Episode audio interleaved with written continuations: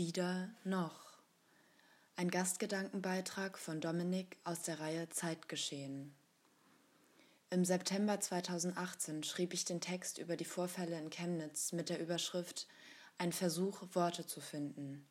Gerade mal ein Jahr später stehe ich wieder vor diesem Versuch und es fällt mir schwerer denn je. Mittwoch, 9. Oktober. Es ist später Mittag, kurz vor 13.45 Uhr. Mein Koffer steht gepackt und ich will mich gerade auf den Weg zum Bahnhof machen, um wieder nach Halle zu fahren, wo ich gerade dabei bin, mein Studium anzufangen. Mein Handy vibriert. Eine Nachricht aus einer Gruppe, in die ich erst wenige Tage vorher eingetreten war und in der Leute Mitglied sind, die ebenfalls dieses Semester in Halle anfangen, Kunstgeschichte zu studieren. Jemand schickt einen Screenshot.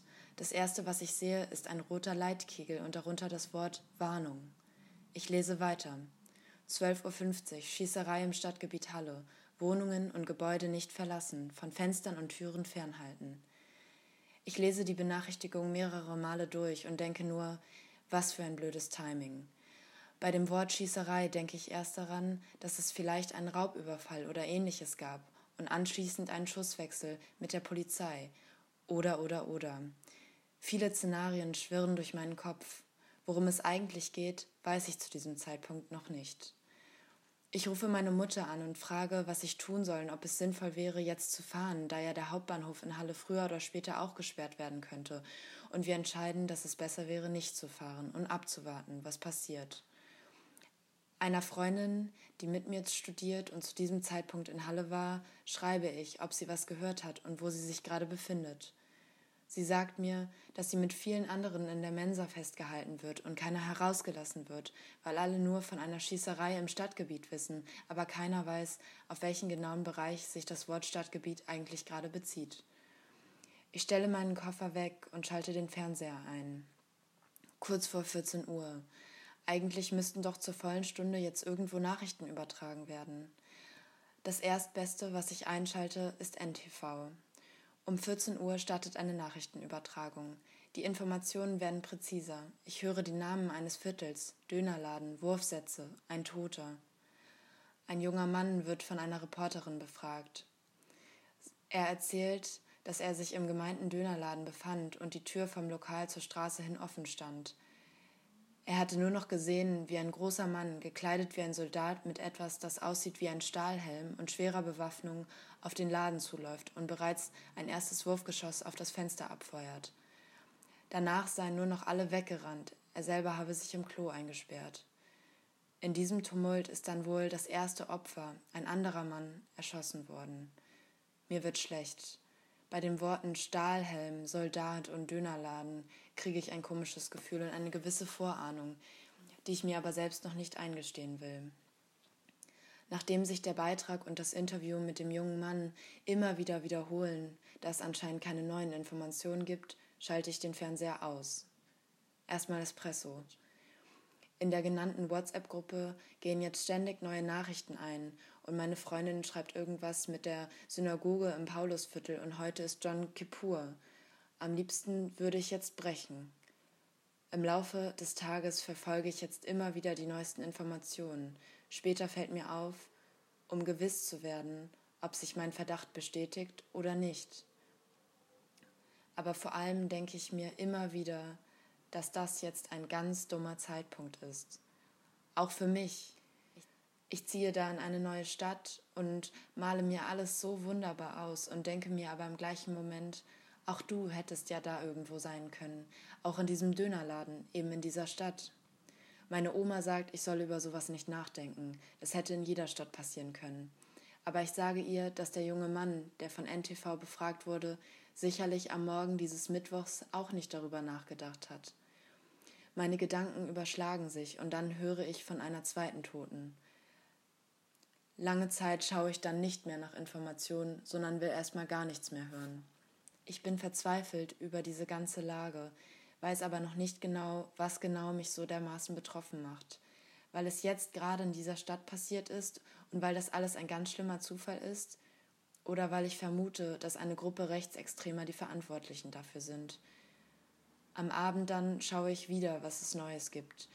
Ich sehe ein Bild von einem kahlen jungen Mann, der gequält und mit schweißbedeckter Stirn wie mit einer Handy-Innenkamera fotografiert wurde. Sein Hals blutet.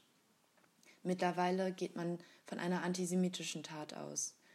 Der junge Mann vom Foto scheint vermutlich der einzige zu sein, der nach neuestem Stand an dem Anschlag beteiligt war. Mittlerweile ist er festgenommen worden und ich erfahre auch, dass das, was er eigentlich wollte, nicht geklappt hat. In einer Synagoge, gezielt an diesem Feiertag, eine ganze Gemeinde jüdischer Gläubiger ermorden und dass das Foto, das ich zuvor gesehen habe, von einer Helmkamera stammt, mit der er seine ganze Tat live gefilmt hatte.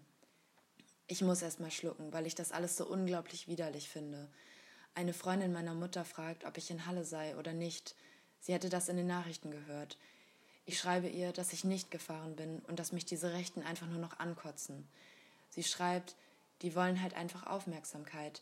Ich schreibe ihr, nein, die wollen gezielt Menschen töten und sind eine Bedrohung.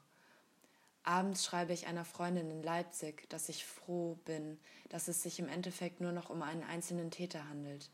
Am nächsten Morgen sitze ich dann im Zug Richtung Halle und mir fällt auf, Bullshit. Einzeltäter ist ein Wort, das man in diesen Zusammenhängen und in diesem Ausmaß einfach nicht mehr verwenden kann. Einzeln, allein ist vielleicht der, der die Tat begeht, aber das ist irreführend. Niemand radikalisiert sich allein auf solche Art und Weise.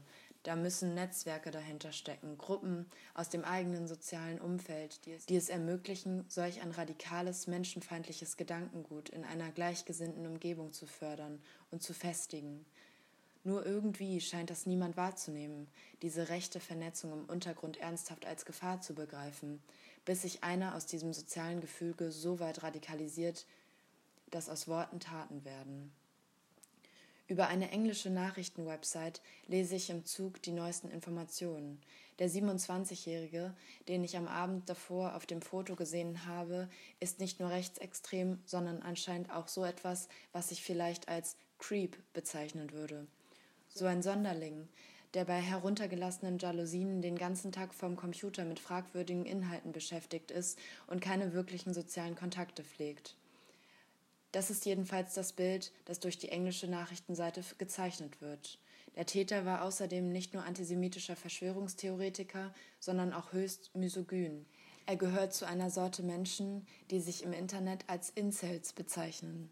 Junge Männer, die eine problematische Einstellung gegenüber Frauen und somit auch kein großes Glück bei diesen haben, weil sie sie als Sexobjekt undifferenziert wahrnehmen. Aber anstatt ihre frauenfeindliche Einstellung zu überdenken, entwickeln sie einen gefährlichen Hass und eine offene Gewaltbereitschaft gegenüber Frauen, weil diese sie ja nicht wollen. Insgesamt also eine höchst problematische Person, aber eher vor allem eine Mischung aus gefährlichen Gegebenheiten und Anschauungen unserer Gesellschaft, die allesamt das Potenzial haben, sich in eine Tat umzusetzen, egal ob das in diesem Fall den antisemitischen Gewaltakt oder die Gewalt gegen Frauen betrifft. Am Donnerstagabend fahren meine Freundin und ich am Marktplatz vorbei und wollen eigentlich in eine andere Tram wechseln, als uns die Gedenkstelle für die Opfer am Platz auffällt. Wir laufen hin. Viele Menschen stehen darum, die Atmosphäre ist beklemmend. Kerzen brennen, Menschen weinen. Ich weiß nicht, ob ich eigentlich traurig oder wütend bin über all das, was da passiert. Mir fällt es schwer, für so eine Tat Worte zu finden, und Angst und Verzweiflung gehören bei mir zu den Gefühlen, die ich ganz schlecht in Worte umsetzen kann. Vor allem macht es mir zu schaffen, weil ich absolut keinen Zugang finde zu dieser Person, zu dieser Tat. Warum darf das noch passieren? Ich fühle mich betroffen, betroffen von einem Hass einer bestimmten Sorte Menschen, ein Hass, der mir aber selbst gegenüber noch nicht gegenwärtig war, aber gegenwärtig sein könnte. Ich bin nicht jüdisch, ich bin aber schwul, andere sind wieder People of Color und andere sind wieder eine Randgruppe, gegen die sich momentan ein gefährliches Klima und ein gefährliches Potenzial von rechts entwickelt. Also schon wieder ein rechter Gewaltakt, schon wieder wie letztes Jahr in Chemnitz? Nein. Immer noch. Es hat sich nichts getan. Radikalisierte rechte Gewalt wiederholt sich nicht. Sie hat das ganze Jahr, die ganze Zeit, immer im Untergrund gearbeitet. Aber wirklich Angst bekommen wir nur, wenn sie sich personifiziert und Menschen sterben. In der nächsten Woche fahre ich wieder am Marktplatz vorbei. Es ist abends. Man sieht vom Fenster das Kerzenlicht. Mir gegenüber sitzt ein älteres Paar. Der Mann sagt, ach nein, schau, da drüben. Mein Blick bleibt auch wieder hilflos an der Gedenkstätte hängen. Die Frau schaut aus dem Fenster und sagt, tja, wenn das Kind in den Brunnen gefallen ist, dann ist es zu spät. Zeitgeschehen von Dominik erscheint als monatliche Kolumne und behandelt aktuelle Themen und Zeitgeschehnisse. Gelesen von Luca.